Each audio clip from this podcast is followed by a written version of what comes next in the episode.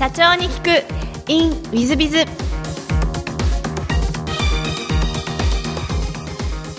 ィズビズの新谷です。先週の続きをお聞きください。で病理検査が結局3週間後に出ますって言われてからの3週間がもう地獄のような時間ででも進学を1週間で取りやめして会社立ててます。検査結果聞く前にですね、え検査結果が出る前にもう会社辞めちゃうんですか？あのここの時はもう辞めててあのロースクールの進学を辞めました。ああロースクールの進学を辞められる。でなんでそこで起業しようなんてことを考えるんですか？えー、ともう2つしかなくて 1つはもうあの自分の人生の時間に関してっていうのをこれ通ったんですよね。だから30までしか生きれなかった場合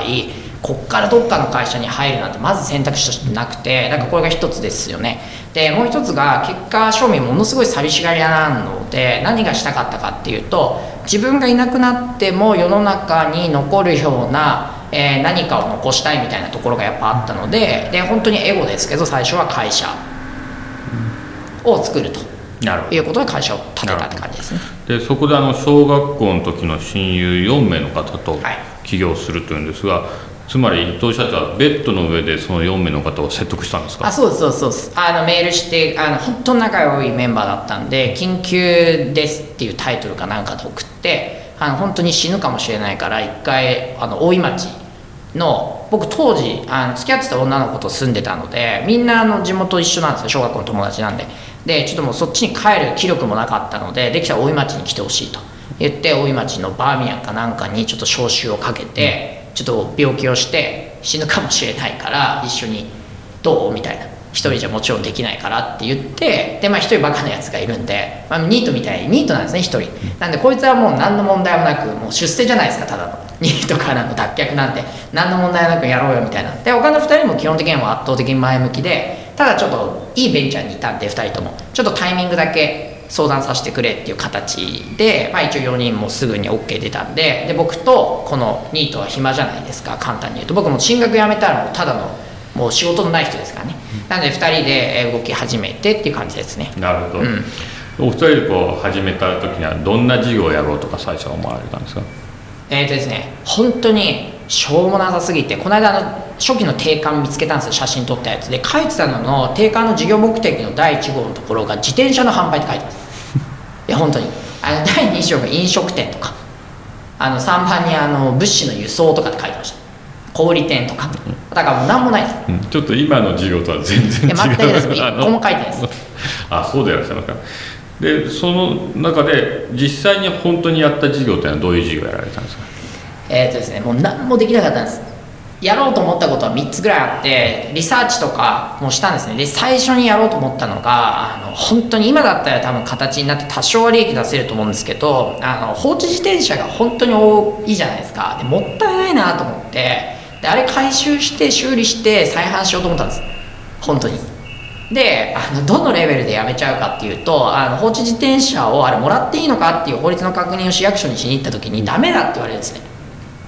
であダメなんだって言って無理だって言ってやめてました。なるほど。はい、いや本当にこんな感じです。でもう一個次にやろうと思ったのが飲食店でみんなアルバイトしてた経験があったので、まあ、飲食店向けのサービスやれたらいいなと思ってで結局やっぱりあの雨降ったりしたらお客さんの入り悪かったりするじゃないですか。でもあれって原価で、えー家賃かかってたりとかあとはその食材のロスみたいなのもあるの分かってたので今だったらこれめっちゃ流行るなと思うんですけどあの当時結構早くて考えてたのがですねあのこのタイムリーな、えー、と時間とかだけ、えー限定のクーポンが出せるみたいなところで雨降っちゃったんでとか空いてますと。でもロスになっちゃうのがもったいないからじゃあこれ今この食べ物本来1000円のやつが200円で食べられますみたいなあの仕組みを作ろうと思ったりしたんですけどでこれで渋谷のシステム開発会社とかに行くじゃないですか。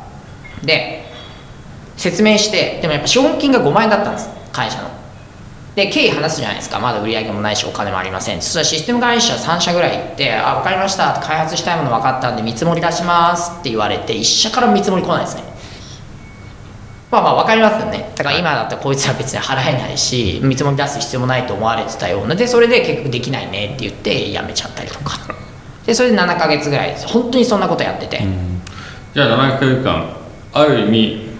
会社はあるけど社長だけどニートみたいな感じのイメージですか？えっとそうですね。あの4か月目か5か月目にもう3人目が会社辞めて入ってきたんで、もうみんなそうですね。僕とであの2人目の馬場はアルバイト。えでもでももう辞めさせてましたね。僕もあの自分だけなんかお金持ってるのずるいなとか思ったんで、まあ、ずるくもなんともないですけど、まあ、一緒にいようよみたいなとこもあったんで辞めさせてみたいな。でうん。本当にでももう5か月目ぐらいの時にお金がなもうだって売り上げゼロじゃないですか、はい。なのでキャッシュフローなんてもうな全くなくて支払いしかないんで。で支払いはほとんどないんですけどなんかちょっと会社の携帯を借りようだったりとか、なんでちょっとやっぱ固定費ちょっと持っちゃってたのででそれすらやっぱちょっと払うのも基本全部もうカードで払って借金になってたんでで全部リボ払いで5000円みたいな感じで毎月支払ってなんとかキャッシュフロー粘ってたわけですね。でさすがにお金がなさすぎてやばいなと思ってその馬場と僕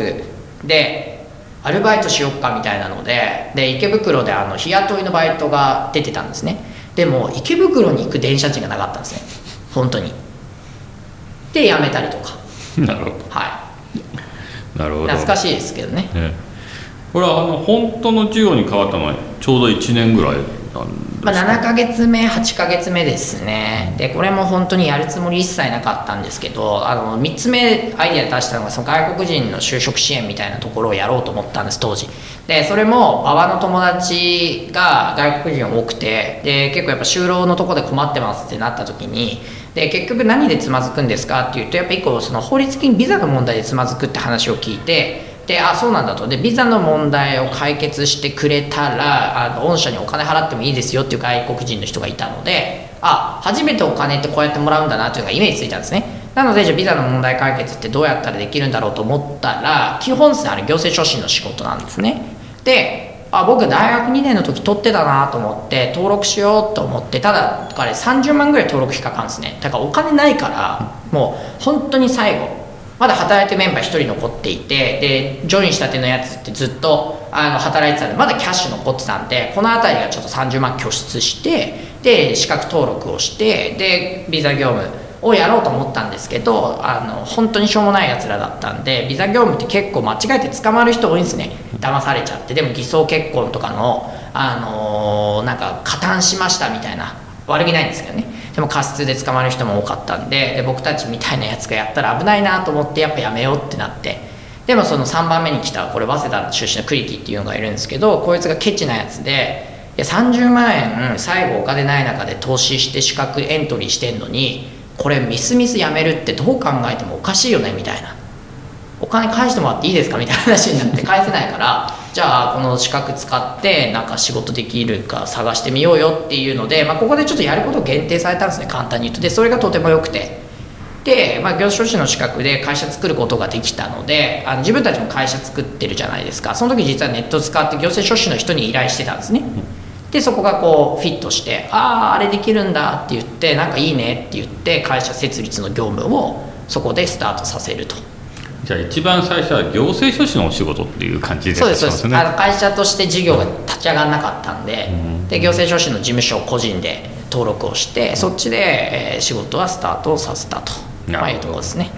その後この、えっと、今の企業支援まで至るまでっていうのはどういう変遷でいらっしゃったんですか？えーっとですねまあ1個です。対象物決まったらですね比較的僕もそうですコミットメントあったのと他の3人もやっぱ優秀なメンバーだったのでで業界は弱いんですね言ってしまえば。弱いっていうのはその人として素晴らしいんですけどなんかその営業感覚だったりとかお客さん志向っていうものはなかなか持ってない人たちだったので、まあ、比較的ガーってこう成長していってで会社設立を本当に年間200社ぐらい初年度でやらせていただいてでみんな社長じゃないですか。で次にやっぱ相談来るのが資金の相談がすごく来て、でこのデッドのファイナンスのところをちょっと手伝い始めて、でこの日本軸で結構事業としては初年度で大きくなったんですけど、まあ、でもこんなことやってても正直会社何も良くならないなっていうのはやりながらすぐに僕飽きちゃうのと感じちゃうんですよね。別に会社だってもこの人うまくいかないだろうなとかお金ついてもこの人うまくいかないだろうなって思った時に自分のやってることの意味のなさに気づいて、まあ、キャッシュフロー持ってたんでこれはこれでもうじゃあ後のメンバーでやってくださいって言って僕は次のところでお客さんの売り上げってどうやったら上がるのかなっていうことにあの、まあ、ある種業種女子の事務所を立ててからの2年目ですよね。は興味が持ち始めていてでお客さん同士の最初マッチングとかからスタートさせたんですね。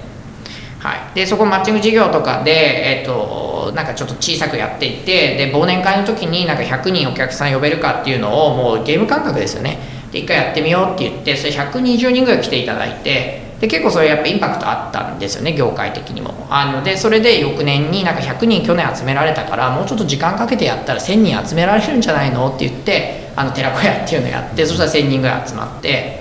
みたいな感じですね。でなるほど。ただもうマッチングしてでもでも意味ないのでなんかもうちょっとうまくこの人たちに関与できないかなと思ってちょっとコンサル事業みたいなのとかを、え2年目か3年目ぐらいに立ち始めてただまあもうロード集約の典型なのであんまりやりたくないというのでちょっとコミュニティ型っていうのにしてですね。でそれが今でも一番のやっぱ主力になってたりするので。なるほど。はい。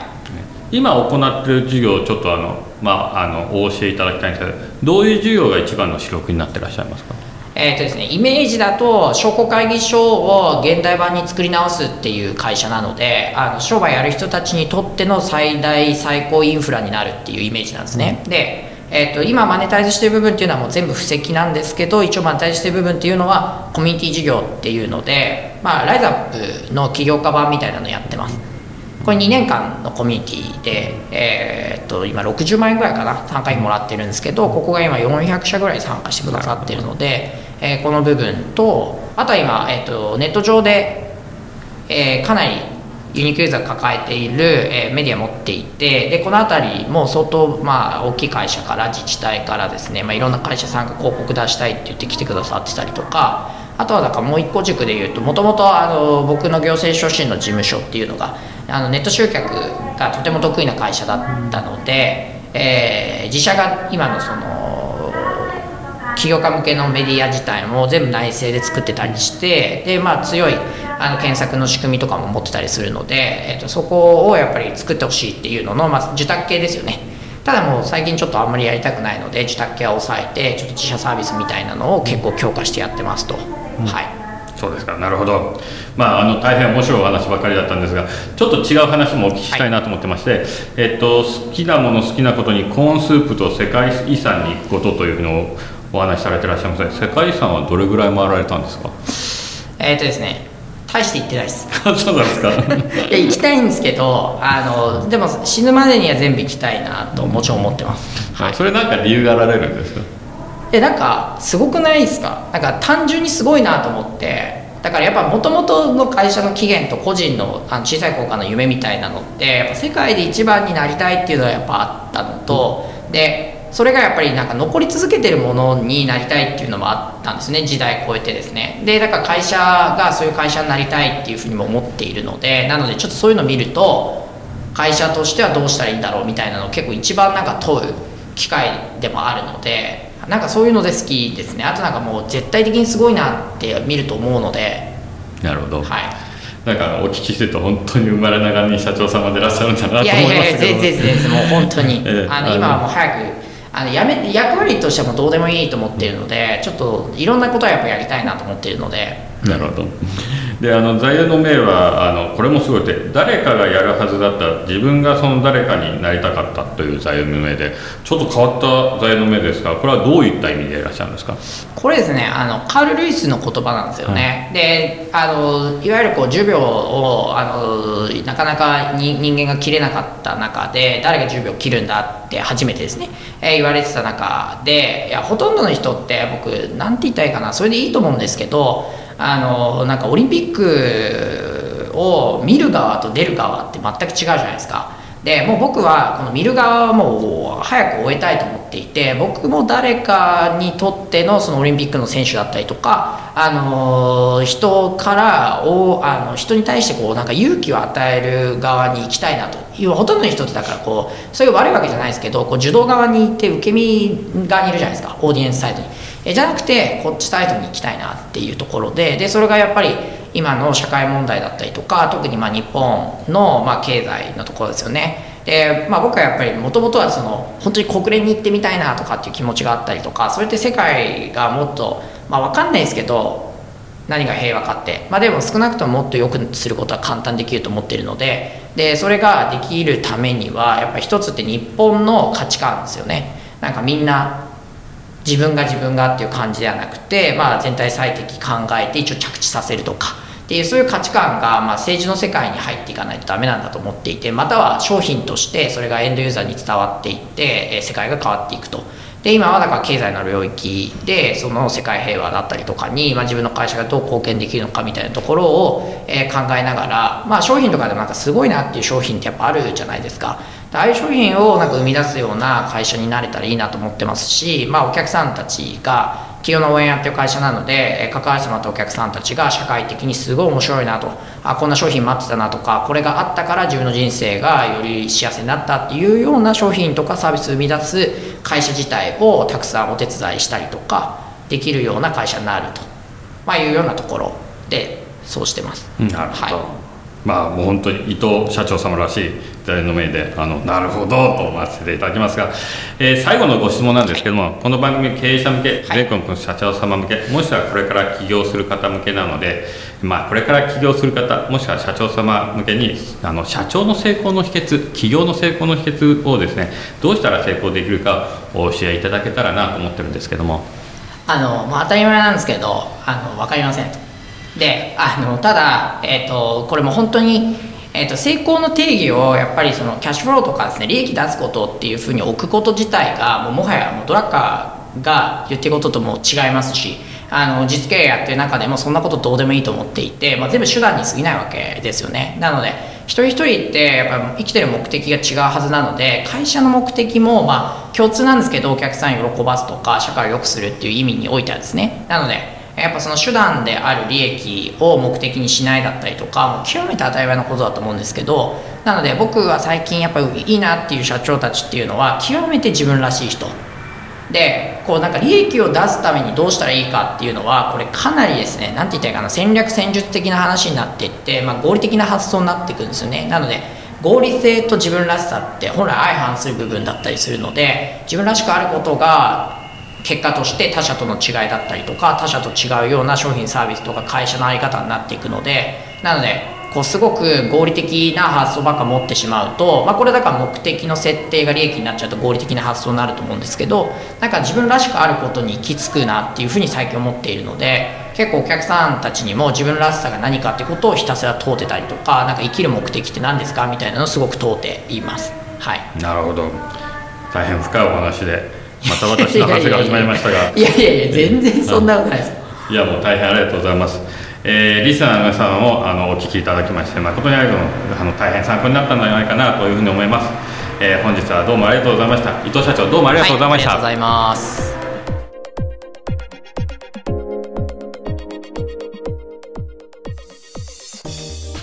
本日も社長に聞くインウィズビズをお聞きいただきましてありがとうございます。えー、伊藤社長様のお話を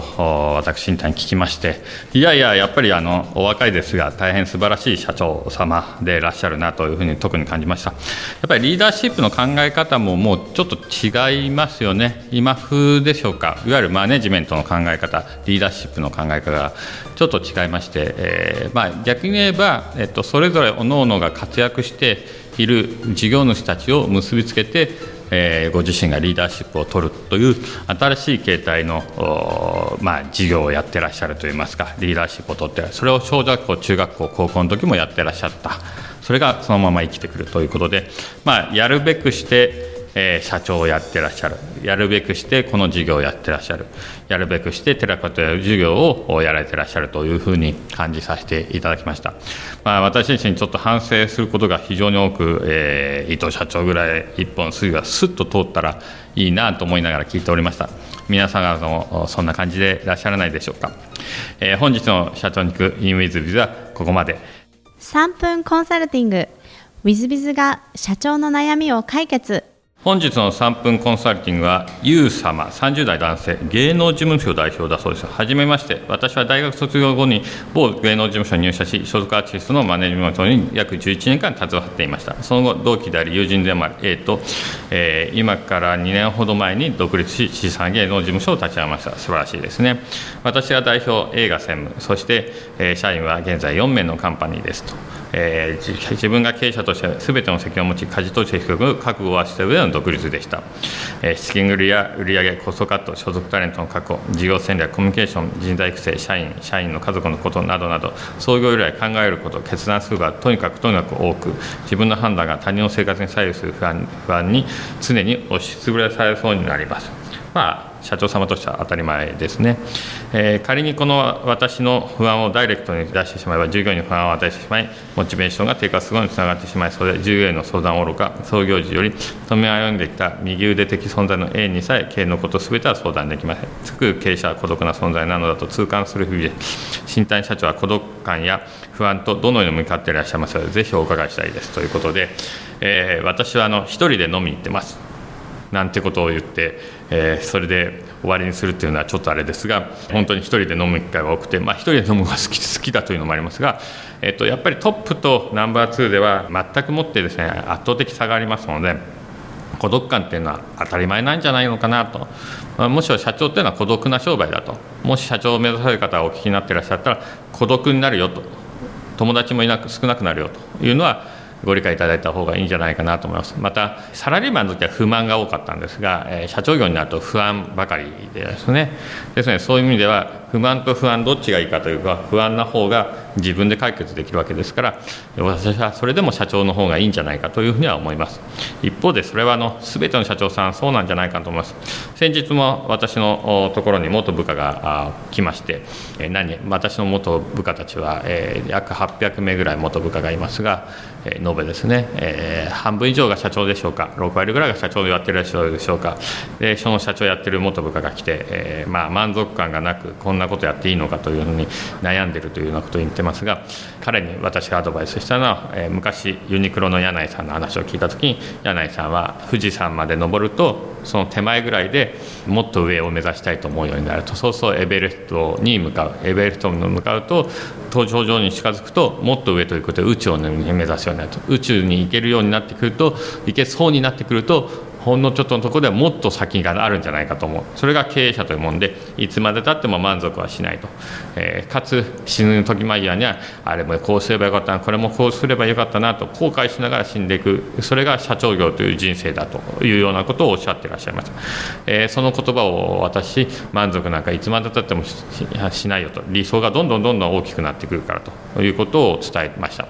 まあ満足しないというのは不安の裏返しだと思いますけれども社長業というのはそういうもんじゃないかなと思いますまた昔私が聞いたところによるとイトーヨーカドの伊藤名誉会長は創業者の伊藤名誉会長はいまだに、えー、夜中に、えー、夜中の3時に起きる時がそれは、えー、イトーヨーカドの資金繰りがっていうふうに思ってえー、起きるそうなんですがあいやいや今自分は名誉会長で、えー、そこまで仕事にタッチしてないんだと思ってやもう一回寝るということですが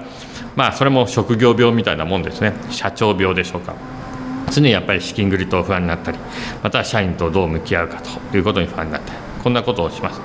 えー、先日も、まあ、10人ぐらいの従業員だったのがこの5年10年で100人ぐらいの社員になった IT の社長さんが私と飲みたいとおっしゃってきたんでどうぞということで飲みました飲んでる時の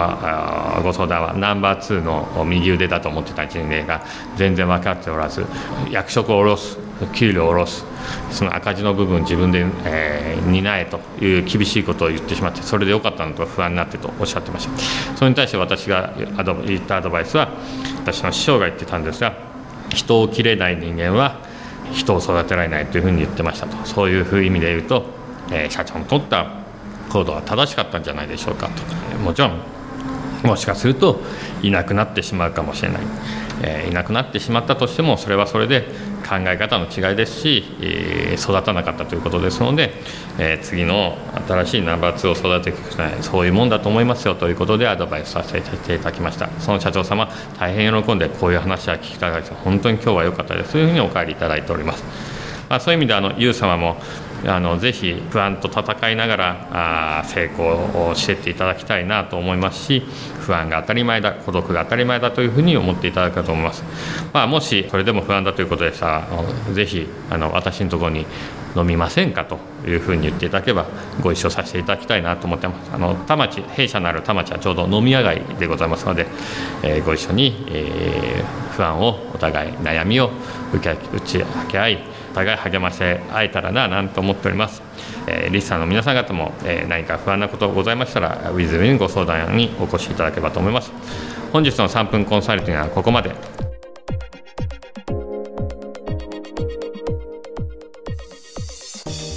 最後までお聞きいただきまして誠にありがとうございました。本日のポッドキャストはここまでになります。また来週お楽しみに。